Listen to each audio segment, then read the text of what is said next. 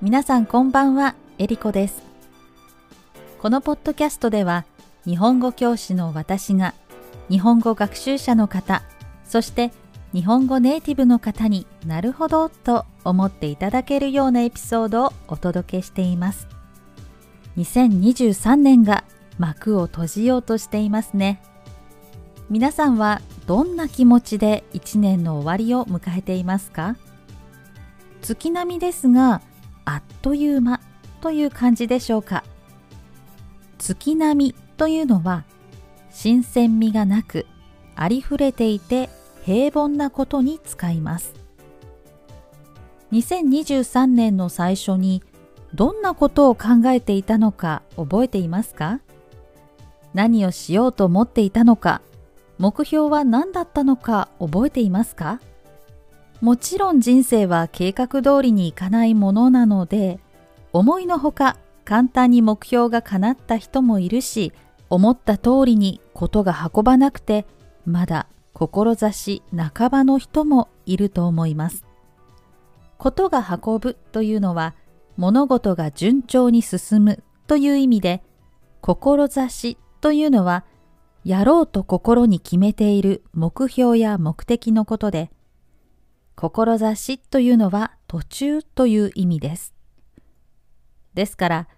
志半ばというのは目標を最後まで達成できずにいる状態です。世の中では1月に新年の抱負といって新しい年に向けて自分で決めた決意や計画を発表したりする人も多いですね。でも私は1月というよりも誕生日を迎える4月に新しい1年に何をするか1年後にどんな自分になっていたいかを想像してそれに向かっていくことが多いです。日本の学校や会社では年度で事務や会計の時期を区切ります。日本の年度は大抵4月から始まります。学校だと入学や新学期は4月から、会社だと会計年度が4月からとなっているところが多いです。だから私も日本の新年度と同時の2024年4月に心新たに目標や計画を掲げたいなと思っています。さて、私が今年目標に掲げてきたことで達成できてないことがいくつかあります。まずは学校やホームステイをするための家を見つけられなかったことです。今住んでいる町は大好きなのですが、この近くで大きな庭があるお家というのはなかなか見つけられなかったんです。この課題は来年へ持ち越しとなりそうです。持ち越しというのは解決、処理ができないままの問題を次の時期、機会、段階などに移していくということです。なので、物件探しは2024年度に持ち越しです。あと、英語学習をもっと真面目にやりたいと思っていたんですが、本を買ったものの途中でそのまま、そしてオンラインレッスンも数時間受けただけで自分の生活の中で優先順位が下がっていき、定期的に続けることができませんでした。反省ですね。独学もいいけれど、やはりプロの先生と勉強した方が自分の苦手な部分も客観視できるし、ちゃんと続けられるかなと思ったんですが、レッスンを受け続けることに二の足を踏んでしまいました。二の足を踏むというのは、最初の一歩は進むことができたんだけれど、二歩目は迷って進めなくなる様子です。つまり、物事を始めるために行動は起こしたけれど、そこから次に進む決心ができないときに使います。皆さんもそんな経験はありませんか？今、英会話のオンラインレッスンを提供している会社は本当にたくさんあって、先生方もたくさん所属していて、そこから私の目的に沿って一緒に進んでくれそうな先生を選ぶのはなかなか難しそうだと二の足を踏んでしまいました。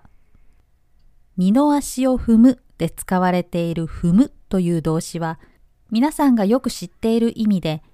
足で体重をかけて上から押さえる足で物の上に乗るということなんですが踏むには他にもいくつかの意味があるので少し紹介したいと思います。まずは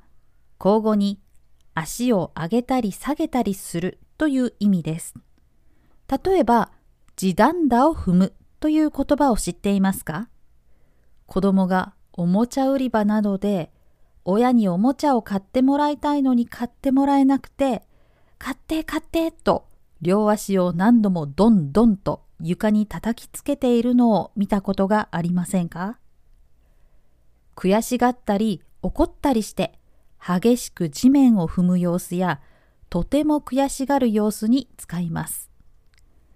例えば彼は友人だと思っていた人に騙されて地団打を踏んだとか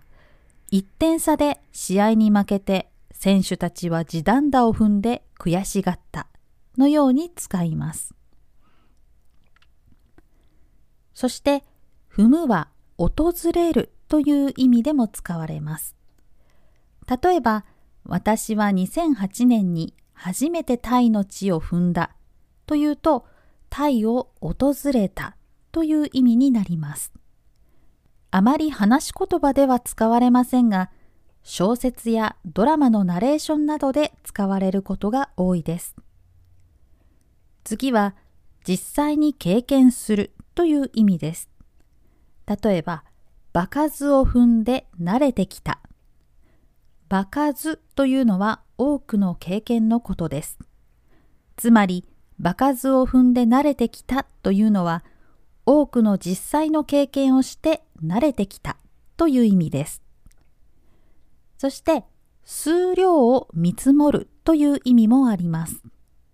例えば、この仕事には2、3日かかると踏んだ。だと、この仕事には2、3日かかると予測するという意味になります。最後は、決まったやり方に従って行うという意味です。例えば、こちらの手続きを踏んでからお申し込みくださいというのは、この手続きを決められたやり方で行ってから申し込んでくださいという意味になります。踏むという動詞は他にも意味があるんですが、今日はよく使われているものだけを紹介しました。興味がある方は辞書で踏むの意味を調べてみてください。ずらっと意味と例文が並んでいると思いますよ。ずらっとやずらりとというのは人や物が並んで続いている様子です。人気店の前にはずらりと人が並んでいるとか、彼は自慢のコレクションをずらっと並べているというように使います。さて、話は戻って、私が今は二の足を踏んでいるけれど、なぜ来年に持ち越しになっても英語を勉強しようと思っているのかということをお話ししたいと思います。私は趣味でいろいろなことを勉強しているんですけど、やはり日本語で受けられる内容には限界があるんですね。例えば、先生学。先生学というのは、太陽系内の太陽、月、惑星などの天体の位置や動きなどと、人間や社会の在り方を経験的に結びつけて占うものです。皆さんも日常的にエンターテイメントとして楽しんでいるかもしれませんね。実は私は西洋の心理先生学を勉強していたことがあります。人の心や社会の情勢というのは天体ととても深く関係していると感じています。ですから日常的にそして人生設計にそれを使って人生を有意義なものにしたいなと思っています。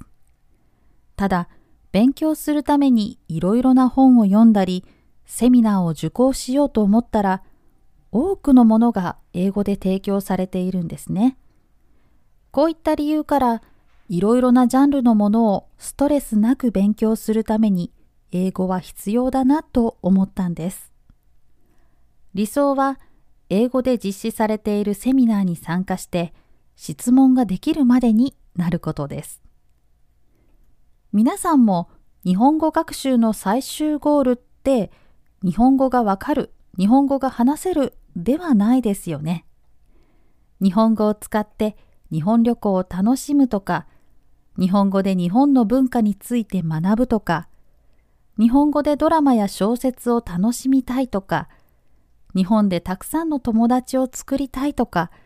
日本語を手段としてそれぞれの目標に向かっていっていると思います。または理由もなく好きというのもあると思うんですが、実はそれが一番パワフルで長続きするモチベーションになるんですよね。さて、皆さんは今年の抱負について思い出せましたか？どこまで達成できましたか？来年に持ち越しになりそうなものはありますか？ぜひ皆さんの2023年、そして来年の抱負についてお聞きしたいです。YouTube チャンネルではこのポッドキャストでお話しした内容について皆さんとやり取りするライブ配信エリコカフェオンラインを実施しています。もしよかったら YouTube チャンネルの登録をしてライブ配信に遊びに来てくださいインスタグラムでも私の日常やレッスン情報をお届けしていますのでよかったらフォローしてください YouTube も Instagram もエリコ塾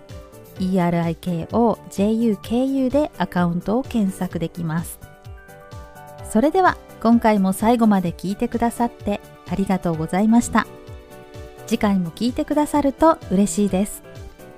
ではまた。